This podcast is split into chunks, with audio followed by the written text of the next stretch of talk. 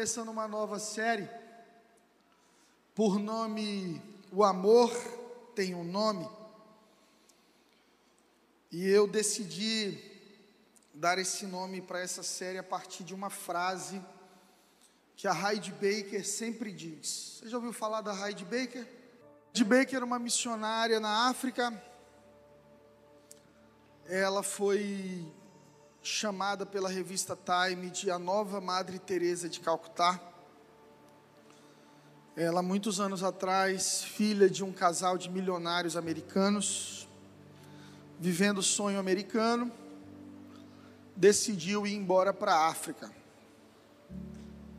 A gente sabe que a África tem muita necessidade, mas também tem muito oportunismo missionário. Muita gente que ia para lá, tirava uma fotinha com as crianças para emocionar, recolhia recurso, mas não tinha compromisso mesmo com a África. E a Raide não, ela decidiu morar na África. E ela está lá já por algumas dezenas de anos, revolucionando aquele país. E uma frase célere dela é de que o amor tem um nome, o amor tem um endereço. O amor tem uma forma, eu diria que o amor tem um CPF. Quando você pensa em amor nessa terra, quem é sua referência? Qual é a pessoa que para você representa o amor? Deus colocou na tua vida como expressão do amor dele. Porque amor que não é tangível é só uma ideia. O amor precisa ser um, uma expressão ele precisa vir com uma atitude que te alcance, que te toque. Senão, ele se torna uma série de palavras e promessas vazias. A Heidi Baker, ela conta a história de uma menina, e na África nascer mulher é difícil, porque os pais querem filhos homens para trabalharem no campo com eles. As mulheres, elas muitas vezes são rejeitadas pela família, e se nascerem com algum defeito de nascença no corpo, alguma coisa desse tipo, algumas tribos africanas enterram vivas. Porque consideram que há um espírito mal naquela criança, que aquela criança veio amaldiçoada. Então, enterra-se viva. E é, é, conhecido do ministério da Raide que uma menina que nasceu com um pequeno defeito no corpo foi enterrada viva um dos pastores da Raide estava passando, ouviu a gritaria, a menina estava tentando sair da vala, e o irmão bateu com a enxada na perna dela, de forma que desmembrou. Ela teve que amputar a perna. E rapidamente a equipe da Raide Baker pegou aquela menina, levou para o hospital, salvaram a vida dela. E hoje ela é uma das pastores do ministério da Raide na África. Para você ter ideia, a Raid levantou na África já mais de 10 mil pastores. O amor tem um nome na África. O nome do amor é Raid Baker. Na vida de quem precisa, mais do que de um versículo, mais do que de uma oração, o amor tem de se manifestar através da vida de alguém. Por isso eu te pergunto: quando você precisou que o amor se materializasse na sua vida, quem foi essa pessoa? Porque muitas vezes a gente diz eu te amo para as pessoas, ou as pessoas vêm e apresentam uma necessidade, a gente diz eu vou orar por você. Mas oração carrega dentro a palavra ação, e amar é agir em favor de alguém. E nós precisamos amar não de palavras, mas mostrando isso com as nossas ações. Isso está escrito em 1 João, capítulo 3, versículo 18. Se você puder, abra comigo.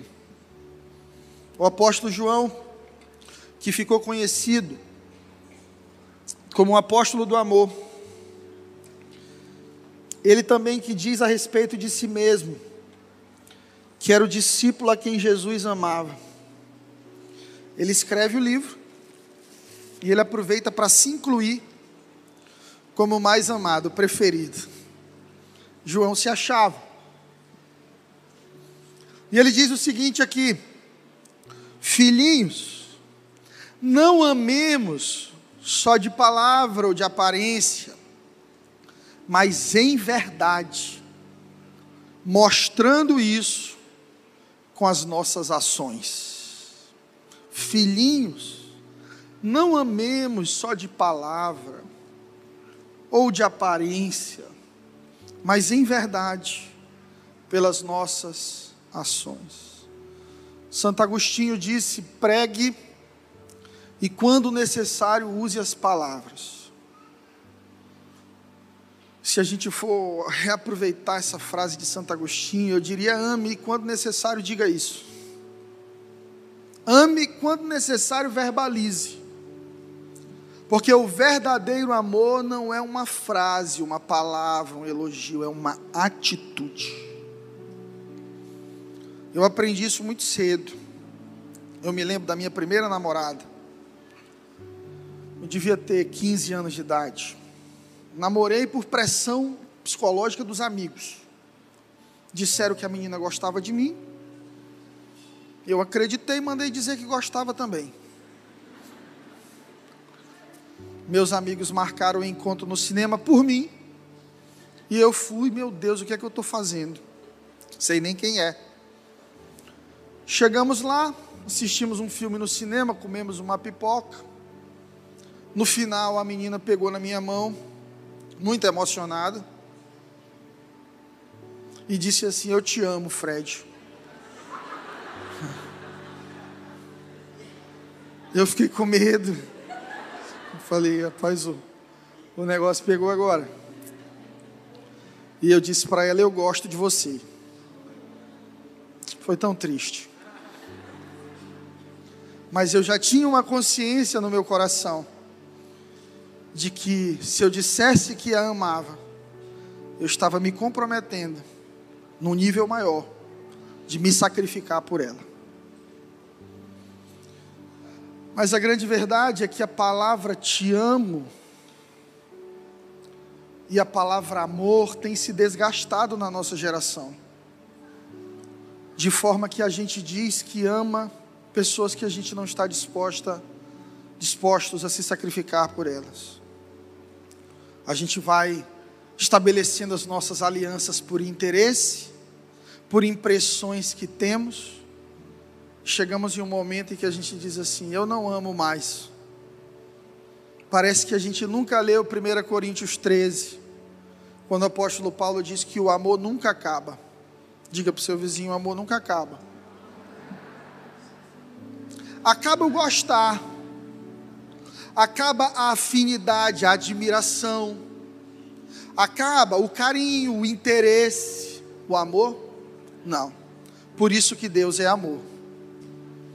Nós podemos confiar em Deus como uma plataforma segura de amor, sabendo que, independentemente da nossa performance, somos amados. Que Deus olha para nós no nosso pior dia e no nosso pior dia, no nosso melhor e pior, isso não muda nada para Ele porque Ele decidiu nos amar. Amor, amar é uma decisão. Quando Jesus ali na cruz dá um grito, está consumado. Jesus está dizendo: daqui para frente, você é amado e nada vai mudar isso. A palavra de Deus, ela fala de um verdadeiro amor. Tudo que é verdadeiro tem um similar, muitas vezes um falso. Em 1 João 4,18, abra aí comigo.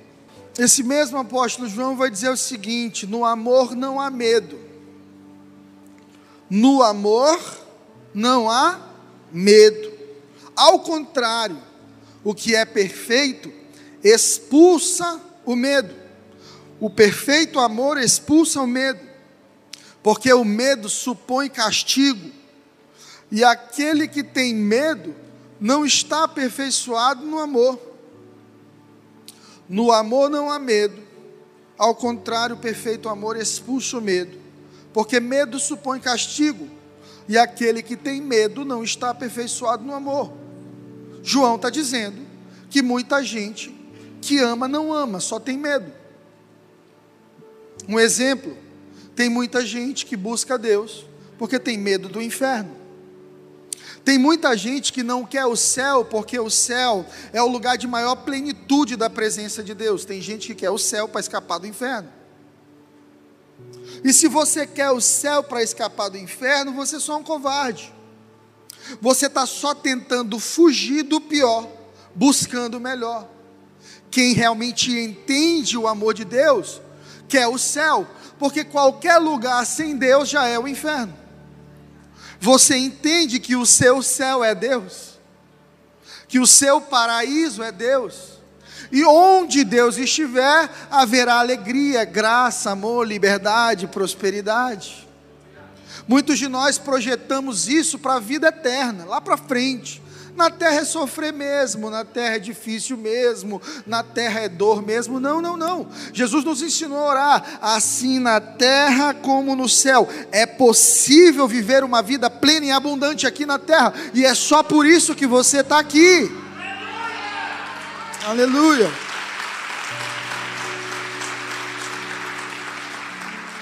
Muitos de nós oramos por Peso na consciência. Essa semana eu não orei, eu preciso orar. Outros dizimam porque tem medo do gafanhoto, do migrador, você sabe lá o que. Tem gente que chega na igreja, pastor, o que, que a igreja está precisando, eu quero ajudar. Eu digo, eu não sei, irmão, fala com a administração da igreja. Por que, que você quer ajudar? Pastor, porque essa semana vai ser julgada uma causa minha aí, de 3 milhões eu queria dar assim, um saco de cimento para a igreja, para ver se Deus se emociona e age em meu favor. O Deus dessas pessoas é o medo, é o ego, é o umbigo. Tem gente que ao se relacionar com Deus, sempre está em busca de si mesmo, é sempre uma troca que favorece a si. Nós vamos já falar disso. Mas no amor sempre haverá liberdade. Diga para o seu vizinho: Deus não é uma prisão, Deus é amor, e por ser amor, você é livre. A gente precisa entender que se tem um verdadeiro amor, como diz aqui, o perfeito amor, tem o falso, cara. E o falso é sempre similar, mais frágil, mais fraco, né? Já contei para vocês a história do meu relógio da Ferrari, não já? Você sabe, o cavalo fugiu. Eu morava em Belo Horizonte, lá tem uma feirinha chamada Oiapoque. É um shopping de falsificados. Se você achar algo original lá, você ganha um brinde. E eu me lembro que eu não tinha dinheiro para ter um relógio da Ferrari, na época eram uns mil reais, mas o rapaz abriu uma maleta na minha frente e disse: Eu tenho aqui uma réplica AAA. É um novo nome que deram para falsificado, para você se empolgar. Quanto é esse, esse relógio? 50 a 80 reais, negociamos, comprei, botei no braço, me empolguei.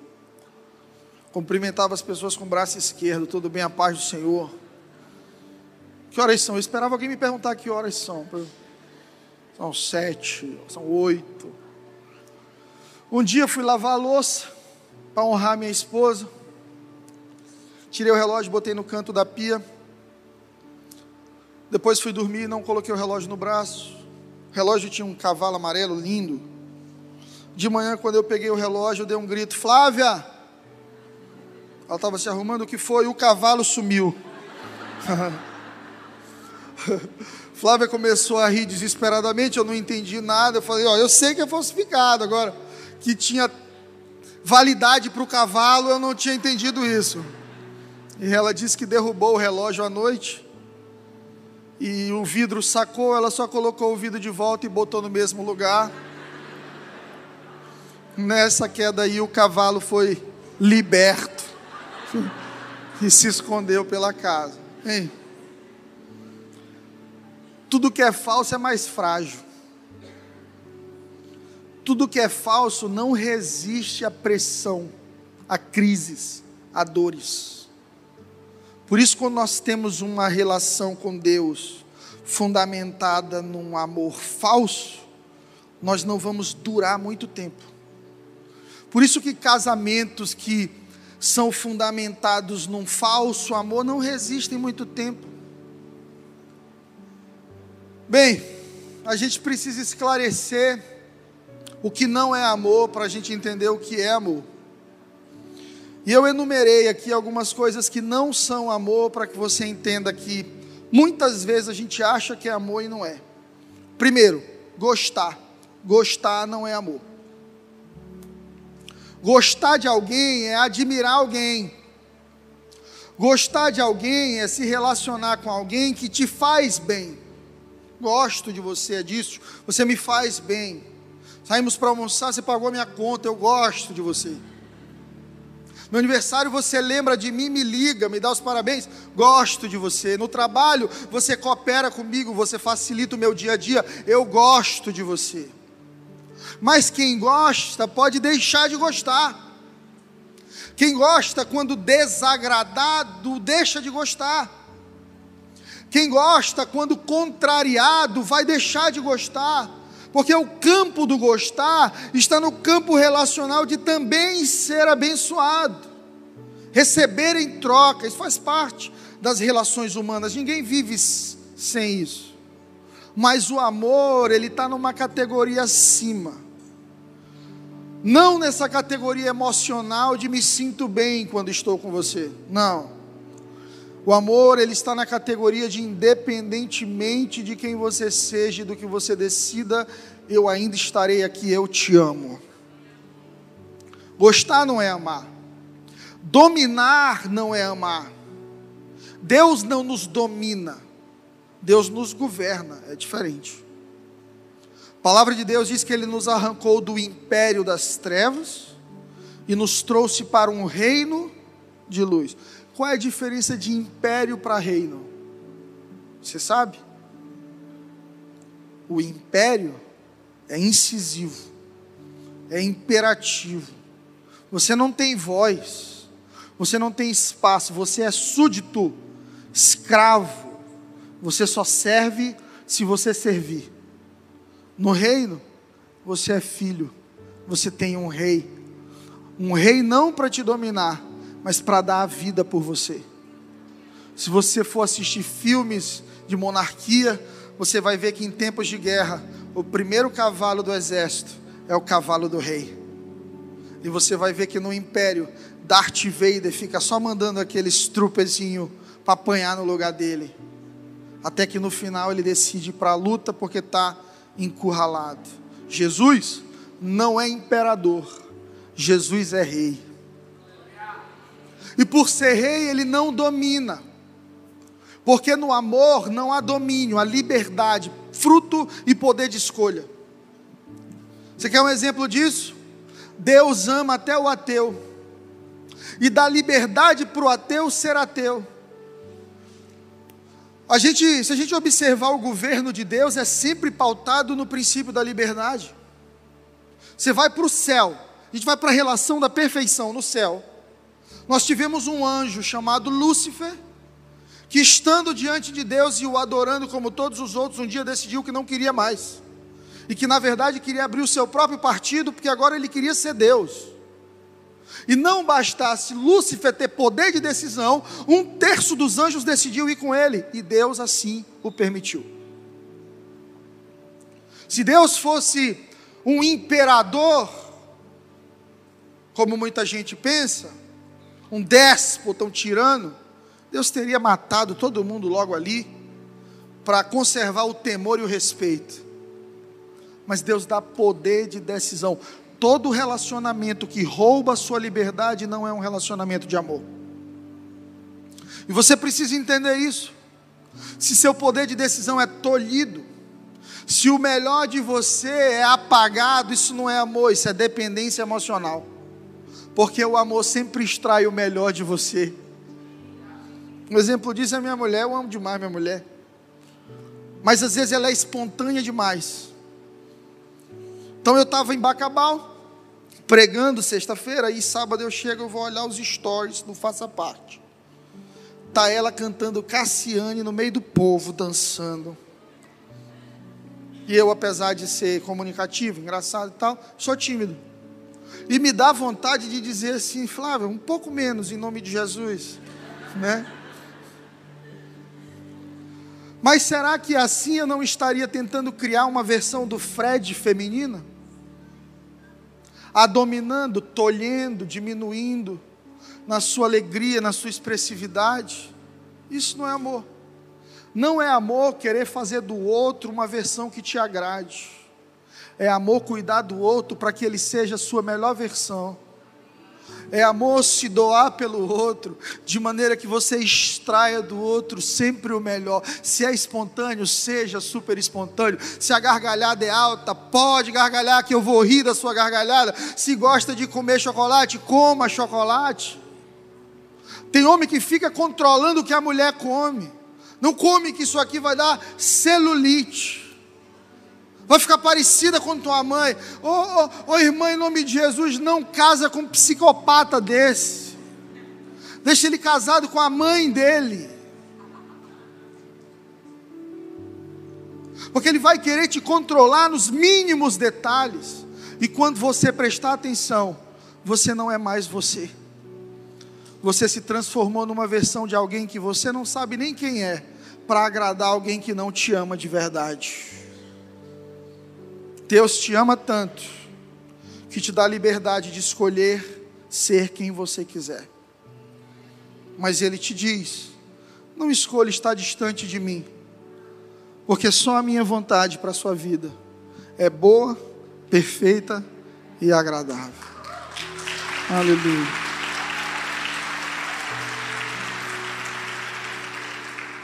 Paixão não é amor. A gente vê em Hollywood, vê nas novelas, vê no Netflix. Fulano casado com ciclana, passa Beltrana, larga e vai atrás. Uma paixão furiosa. O cara tá ali, de repente bate aquela loucura na cabeça, tem que estar tá junto o tempo todo, tem que isso, tem que aquilo, eu tenho que conquistar, eu tenho que estar tá junto, eu quero essa pessoa para mim, isso é paixão. E paixão passa. Paixão não sustenta relacionamento, porque paixão está fundamentada em performance. Eu me apaixono porque sou correspondido, me apaixono porque ela é linda. Me apaixonei pela beleza dessa mulher, me apaixonei pela beleza desse homem. Fala para o teu vizinho assim: beleza passa. Diga para ele: tudo cai. Tudo mesmo, tá, irmãos? A gravidade não coopera com a beleza fugaz da juventude. Tudo vai passar. E quando a beleza passar, o que é que vai sustentar uma relação. O que é que garante que quando a beleza passar, você não será trocada pelo seu parceiro ou pela sua parceira? O que garante que quando nós não formos assim tão produtivos para Deus, Deus não vai dizer assim: quero outro, mais novo, mais jovem, mais cheio de fé, mais cheio de alegria, que ore mais, que cante mais, que cante melhor. Porque Deus é amor, Deus não gosta de nós, Deus nos ama. Deus, Ele não quer ficar contigo, um namorico de domingo. Vamos dar um beijinho aqui no domingo. Você vem para o louvor, para a igreja Angelim, sente os dois arrepiozinhos, dá uma chorada e vai para casa viver sua vida. Não é isso que Deus quer contigo. A palavra diz que Ele nos chama de sua noiva. Deus quer compromisso, porque quem ama está disposto sempre a assumir um compromisso maior. Quem ama não quer usar você para o seu bel prazer. Quem ama, quer proporcionar para você o melhor. Deus te ama. Deus não quer um escravo na terra. Deus não quer um súdito. Santo, santo, santo, santo. Muita gente vê Deus assim, como um rei mau, carente, emocionalmente que precisa que a gente esteja 24 horas dizendo quem ele é, como se ele tivesse um problema de identidade. Não. Até o que Deus exige de nós, prova o amor dele por nós. Exemplo disso, no Velho Testamento, quando o sacerdote ia sacrificar, Deus pedia que a carne do animal que fosse sacrificado, que a gordura fosse queimada antes do sacrifício. A gordura é a melhor parte da picanha, você há de convir, não é verdade? Amém ou não amém? amém. Temos carnívoros aqui? Eu fico pensando ao ler isso, porque depois de um tempo de sacrifício, a Bíblia conta que o costume era o sacerdote pegar um garfo, jogar na panela o que ele pegasse de carne era dele, ele podia comer. Mas ele nunca comia gordura. E muita gente devia pensar assim, cara, Deus gosta da melhor parte. Deus exige que a melhor parte seja para ele. Eu te pergunto, Deus come gordura? A gordura evaporava no céu e Deus não recebia isso. A grande verdade é que Deus sabia que o consumo excessivo de gordura geraria problemas de toda sorte para o corpo humano. Coisa que não se imaginava quatro mil anos atrás, três mil anos atrás. Problemas de pressão, problemas de coração, todo tipo de problema. Deus estava dizendo: a parte que faz mal para vocês, queimem Queimem em minha homenagem, porque quando vocês se preservam, eu sou honrado. Quando Deus te diz assim, não transa no namoro, o mundo não muda se você transar ou não. Eu estava mostrando um dia desse para Samuel o mundo antes e depois da opinião dele. Peguei uma foto do planeta Terra, filho aqui o mundo antes da sua opinião. Pode dar opinião agora, ele deu, eu digo agora o mundo depois da sua opinião. Nada muda. Da mesma forma, Deus não muda se você for menos santo ou mais santo. O que muda é o resultado da vida que você tem na terra. Deus não muda se você viver uma vida dissoluta nos seus namoros, na internet, sabe lá onde o resultado final da sua vida é que muda. Quando Deus te pede essa gordura do prazer antes do compromisso, Deus está te dizendo: Eu quero proteger as tuas relações, eu quero que você entenda que prazer sem compromisso sempre será destrutivo. Por quê? Porque vem um filho antes do casamento. Porque esse cara que agora te acha linda, muitas vezes pode não querer assumir esse filho ou ser um péssimo pai. Porque no namoro você ainda não conhece o suficiente de alguém para entender se aquela pessoa deve ser para sempre o pai dos teus filhos ou não. Porque o seu corpo é santo. Diga para o seu vizinho: seu corpo é santo. A Bíblia diz que o corpo é templo do Espírito. E como templo do Espírito, nós precisamos olhar para nós mesmos como morada de Deus. Então, você não pode violar isso sem permissão de quem é seu dono. E toda vez que você fizer isso, você colhe frutos ruins. Até quando Deus te pede algo prazeroso ou saboroso, Deus está cuidando de ti. Atração não é amor. Porque atração você vai sentir a vida inteira, porque você é carnal. Nós somos. E nós somos atraentes no momento e em outro momento não. Afinidade não é amor, porque afinidade muda, gente. Afinidade muda. Essa mulher que ouve som alto contigo hoje em casa, depois se casar, vai dizer: baixa o som que eu quero dormir.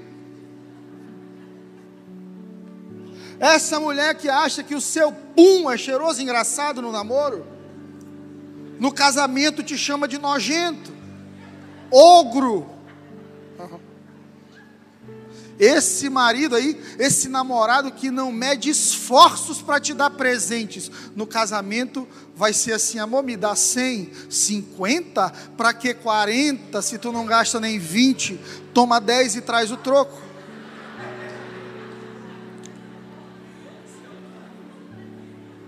afinidade muda. Quando você está no namoro, você é cheio de máscaras e reservas.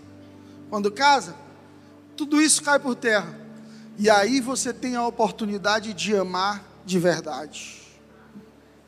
Amar a pior versão do outro. é realmente amar. No pior dia, na enfermidade, na crise financeira, na impossibilidade, é amar. Nós vivemos hoje uma coisa muito triste. O movimento feminista, ele lutou pela liberdade da mulher, para que as mulheres fossem comandantes de aeronaves espaciais na NASA, para que as mulheres fossem médicas, juízas. E esse mesmo movimento hoje coisifica a mulher. Vai no TikTok e veja que 90% dos vídeos são sobre bunda e peito. E as mulheres feministas dizem: meu corpo, minhas regras.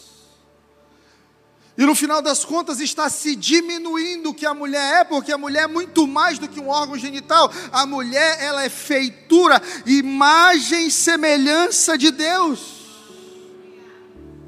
Então eu pego alguns irmãos que quando a mulher adoece, ou está no pós-parto, no momento difícil, pastor, e agora o que eu faço com a minha vida sexual? Te controla, doente mental. Você não casou com uma prostituta, você casou com a imagem de Deus. Você casou com uma companheira de vida, alguém que vai estar do seu lado até que a morte te separe. Afinidade não sustenta casamento, sexo não é amor. Pode ser uma expressão do amor, mas amor transcende todas essas coisas. O que é amor então, pastor? 1 Coríntios 13, vamos ler juntos. Ainda que eu fale a língua dos homens e dos anjos, se eu não tiver amor, Serei como sino que ressoa, ou como prato que retine. A Bíblia fala numa linguagem erudita, então nem sempre é fácil para todo mundo entender, mas eu vou te explicar. O apóstolo Paulo está dizendo o seguinte aqui: que uma pessoa pode falar na língua dos homens e dos anjos, e eu te pergunto: quem é que fala na língua dos anjos? Pessoas espirituais, pessoas batizadas no Espírito Santo, com a evidência de orar em línguas espirituais. Paulo está dizendo que gente que ora em novas línguas manifesta os dons do Espírito, mas não tem amor, é como um sino. Você já viu um sino? Ninguém nunca viu um sino? Obrigado. As igrejas católicas, você vê lá um sinão gigante. Ele é pesado, ele faz um super barulho, mas eu te pergunto o que é que tem dentro dele? Nada. Deus está dizendo que gente espiritual demais, que ora em línguas, isso e aquilo, mas que chega em casa, é bruto com todo mundo, mas que não consegue manifestar Deus no dia a dia, é barulhento, mas vazio. Tem muita gente barulhenta, mas vazia. Versículo 2: Ainda que eu tenha o dom de profecia, Paulo agora eleva o nível. A pessoa não só ora em línguas, como profetiza, vê o futuro, sabe os mistérios e conhecimento. Tem uma fé capaz de mover montanhas, mas não tem amor, não é nada. Tem gente que tem dom, eis que te digo. Gente que é do reteté, quebra asa, gira no manto, xarabanai. Deus está me mostrando teu CPF é 013 514 1768. Meu Deus, olha aí como ele é espiritual. Mas está divorciado. Deve todo mundo. É maldizente, é maledicente. É vazio não tem significado, porque o dom te promove, mas o caráter é o que te aprova diante de Deus. Agora, Paulo eleva um pouquinho mais o nível e diz assim: ainda que eu dê aos pobres tudo que eu possuo, e entregue o meu corpo para ser queimado. Gente, alguém pode fazer isso aqui se não amar? Pode. Se não tiver amor, nada disso me valerá. Tem gente que é generosa, sempre esperando um retorno. Muitas vezes o retorno de se sentir generoso, de se sentir bom. Tem gente que se sacrifica pelos outros, mas sempre pensando no que vai conseguir lá na frente. Eu vou ajudar, porque um dia eu posso precisar e essa pessoa é, é uma pessoa estratégica para me ajudar. Eu vou lá, vou te emprestar esse dinheiro, porque eu sei que essa pessoa vai melhorar de vida, eu consigo ver isso e ela vai ser importante para mim lá na frente. O nome disso é network, mas nunca será amor. Por isso Deus é amor. Porque a Bíblia diz que Ele nos escolheu antes da fundação do mundo. Querido, quando você não era nada, Deus já havia escolhido você para amar. E agora nós vamos para o que é amor, a partir do versículo 4. O amor é paciente. O amor é bondoso. O amor não inveja. O amor não é soberbo, não se vangloria, o amor não se orgulha. O amor não maltrata. O amor não procura os seus interesses. Desculpa, você não me serve mais. Preciso de alguém que resolva a minha vida. Não te amo mais. Isso não é amor, isso é diabólico. O amor não se ira facilmente, não guarda rancor. O amor não se alegra com a injustiça, mas se alegra com a verdade. O amor tudo sofre, tudo crê, tudo espera, tudo suporta e nunca acaba. Isso é amor. Pastor, eu quero um homem que me ame. Você precisa de um homem cheio do Espírito Santo de Deus. Pastor, Quero uma mulher que me ame com esse amor bem aí. Você precisa de uma mulher parecida com Jesus Cristo, porque esse amor aqui só é encontrado em pessoas que são cheias do Espírito Santo. Paulo, no versículo 11, esclarece tudo.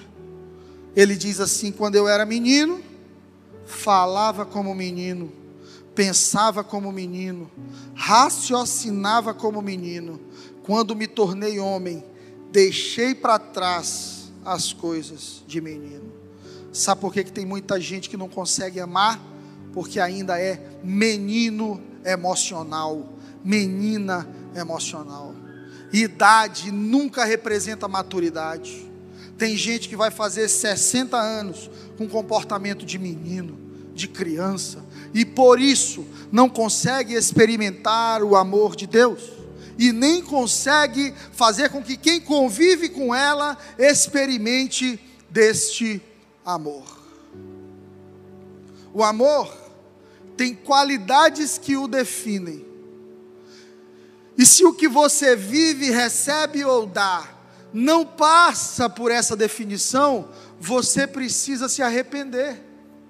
E você precisa pedir a Deus com humildade: Senhor, me ensina a amar. Uma vez na minha vida, eu passava por um conflito com alguém que eu amava demais. E eu estava derramando amor na vida daquela pessoa, de maneira intencional, esperando receber amor. E eu lembro que eu fui orar e eu disse assim: Deus, por que, que essa pessoa não consegue me amar? E Deus disse para mim: porque ela nunca experimentou amor e a gente só dá o que tem. O mandamento diz que nós devemos amar a Deus acima de todas as coisas e ao próximo como a nós mesmos.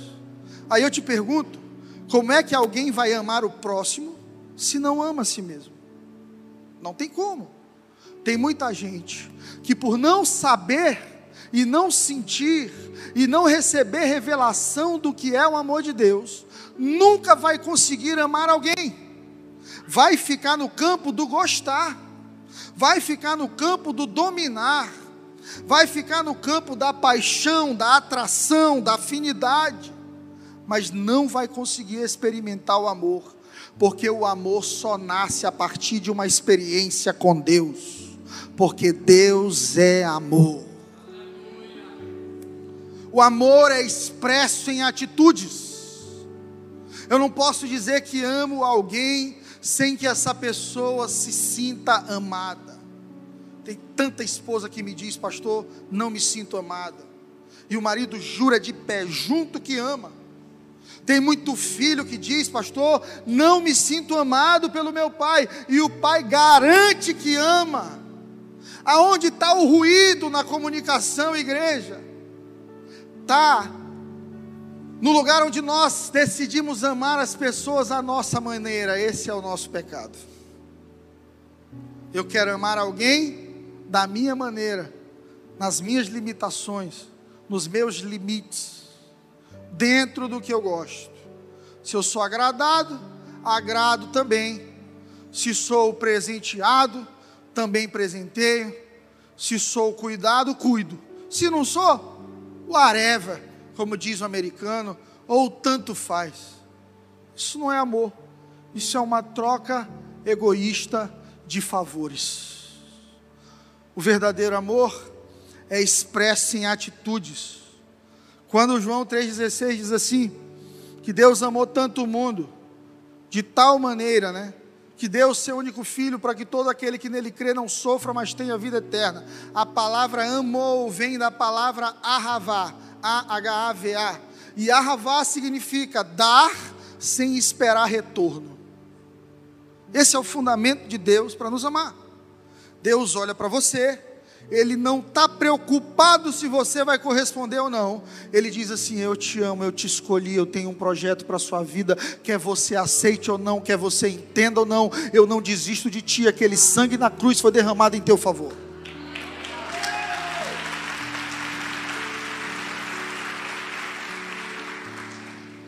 O amor de Deus, ele rompe com o campo da reciprocidade.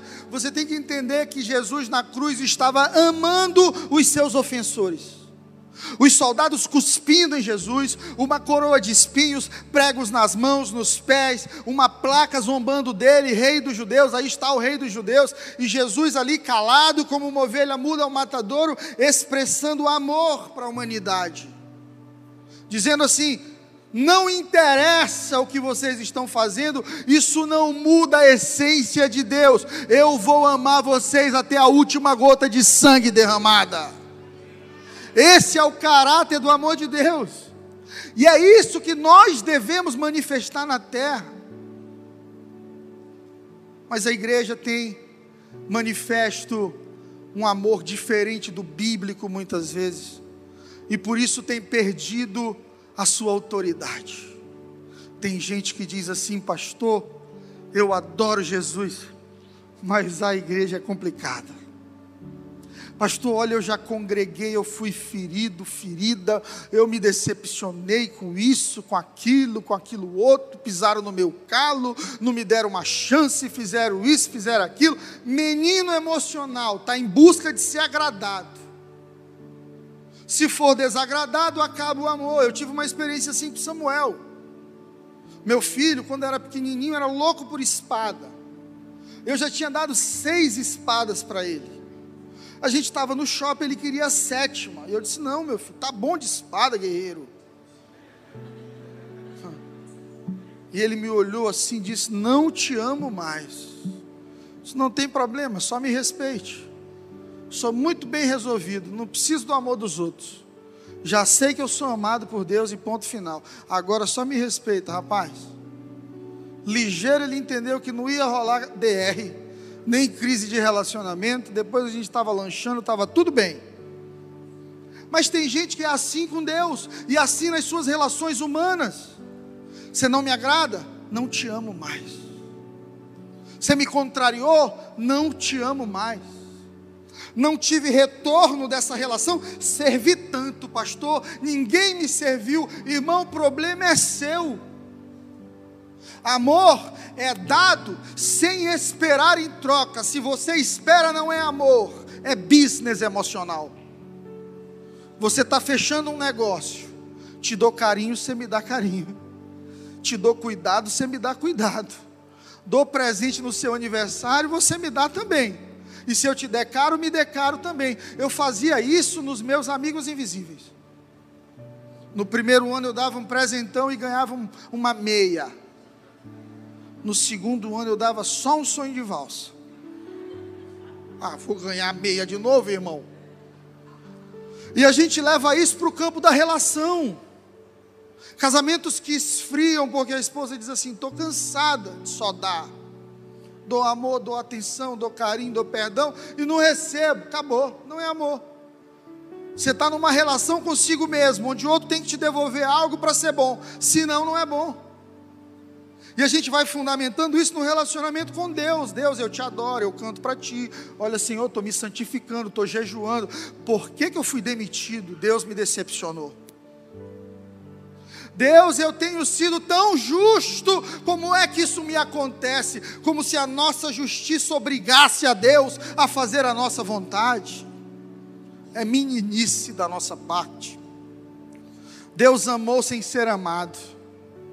Deus te ama sem receber de você a mesma medida de amor.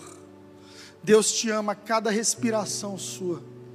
Deus te ama cada segundo seu nessa terra, ainda que você não pense nele em cada segundo nessa terra. Deus te perdoou quando você não estava disposto a perdoar quem te ofendeu. Deus ainda te perdoou e te amou. Imagine você alguém que diz que te ama, mas te trai nos dias difíceis. Alguém que diz que te ama, mas te abandona quando você mais precisa. Alguém que te diz que te ama, mas te troca por outro quando você não serve mais. Alguém que te diz que te ama, mas desiste de você quando você erra alguém que te diz que te ama e não te dá presentes como expressão do amor. Porque quando eu dou presentes, eu estou dizendo assim: eu estou materializando o meu amor por você, para que ele não more no campo das palavras. É o que? Como é que você se sente amado? É um vestido da Farm? É um sapato da Chanel? Alguém está ouvindo isso aí? Confirma em nome de Jesus, vai chegar, irmão. É uma viagem para Jericoacoara, fala a Deus. É um buquê de flores, é a troca do carro velho, um carro novo. É um pedido de perdão dolorido que você não faz, mas sabe que isso está gerando distanciamento no casamento. Quem ama, sofre. Se não sofre, não ama. Imagina alguém que diz que te ama, mas só pensa em si mesmo. E pensa em você quando sobra algum tempinho, manda um zap, oi sumido, oi sumida. Isso é amor, igreja? Isso é amor? Por que, que a gente diz que ama a Deus e faz isso com Ele? Por que, que a gente canta para Deus que a gente o ama, que Ele é nosso tudo? mas a gente dá para Deus a sobra do nosso tempo, a energia que sobra no coração, aquilo que não nos custa muito, é o que a gente dá para Deus. E a humanidade continua repetindo o pecado de Caim. Porque Deus, Deus gosta de presentes. Fala para o teu vizinho, Deus gosta de presentes. Você gosta? Por que, que Deus não gostaria? Se você é a imagem e semelhança de Deus. Hoje o nosso presente para Deus é a nossa adoração em múltiplas formas de adoração. Obedecer a Deus e adoração. Pedir perdão, perdoar, amar o próximo. Cuidar do estrangeiro, do vulnerável, do órfão, da viúva. Servir na casa do Senhor. Tudo isso é amar a Deus. Deus se sente presenteado. Deus pega Caim e Abel, dois meninos, e diz assim: Vocês vão me trazer sacrifício, presentes. Eu quero que vocês venham e a gente vai começar a ter essa relação em que vocês vão sacrificar e vão me trazer e eu vou abençoar vocês. Beleza. Abel, pastor de ovelhas, separa ali, como aprendeu com seus pais, as melhores ovelhinhas, cordeirinhos para Deus, sem defeito. Esse era o padrão. Caim, Caim era um menino difícil desde o começo. Você que diz assim, pastor, eu sou difícil porque minha família é difícil, minha mãe é difícil, meu pai é difícil. Lá em casa todo mundo é borsal, parabéns. Lá é assim mesmo, lá em casa. É, é, bateu, levou. Lá em casa a gente cobra, lá em casa a gente resolve. Gente difícil sempre tem uma propensão maior a decisões desacertadas, decisões ruins. Caim não era pastor, Caim era agricultor e Deus não recebe mato. Já era padrão que sangue fosse derramado. Mas Caim diz assim: eu que vou atrás do meu irmão para fazer negócio com ele, me humilhar, ele vai me dizer que quer não sei quantas gramas de tomate, não sei o quê, para me dar um carneiro, vai dar uma confusão doida lá, eu vou dar para Deus isso aqui mesmo. E Deus que receba. Tem muita gente que é assim. Não, eu vou fazer do meu jeito para Deus. Senhor, é esse jeito aqui. Ou o Senhor recebe ou não recebe. O problema é seu. O Senhor tem que agradecer que eu estou te dando alguma coisa. Olha onde muita gente coloca Deus. E aí, Caim e Abel oferecem sacrifício. É óbvio que Deus ia rejeitar o de Caim como rejeitou. Mas Caim é uma pessoa difícil. Diga para o seu vizinho: Caim é uma pessoa difícil. Pessoas difíceis sempre colocam a culpa no outro. O problema do sacrifício aqui, gente, era de quem? Quem sacrificou errado? Caim disse que o problema era Abel. Safado desse aí, ó, Deus aceitou o dele e rejeitou o meu. Sem vergonha desse. Tá vendo?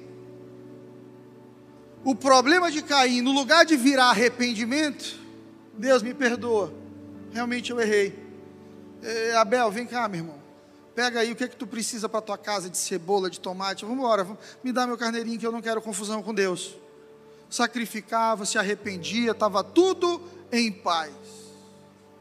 Mas Caim permite que a semente da inveja cresça no coração dele. Abel é melhor do que eu. Tá vendo? Eu sempre fui rejeitado mesmo. Deus sempre escolheu meu irmão. Eu sabia que minha vida ia ser difícil. Joguei pedra na cruz. Nem tinha cruz na época. Eu devo ter feito alguma coisa, porque sempre eu sou deixado de lado. Sempre foi essa coisa na minha vida. Eu não sou escolhido. Eu não sou não sei o quê.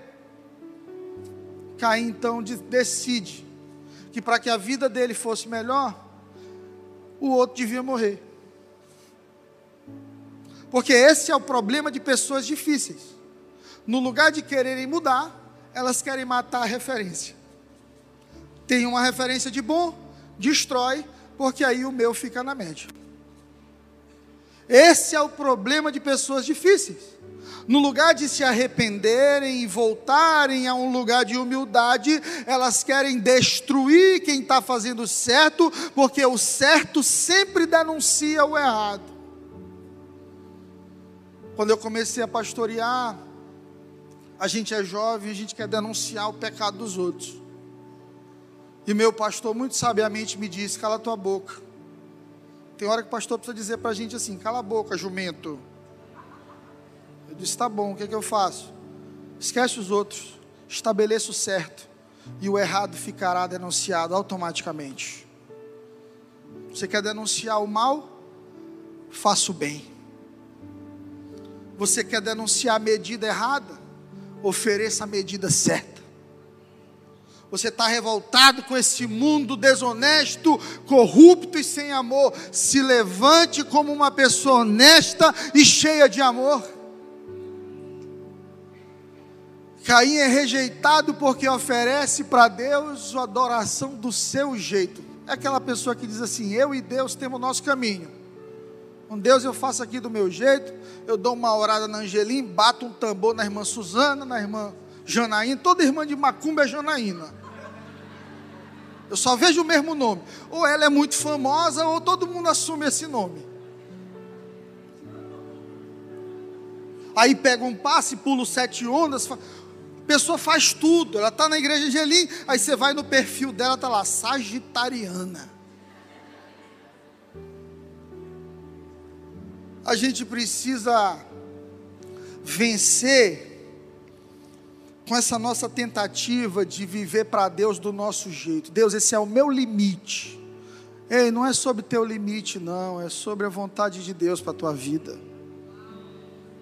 E por mais que ela seja difícil, muitas vezes desafiadora, ela é boa, perfeita e agradável. Eu quero definir o que é amor. E para mim, amor é quando você recebe o contrário do que merecia. Muitos de nós aqui merecíamos a morte, merecíamos ser excluídos da presença de Deus.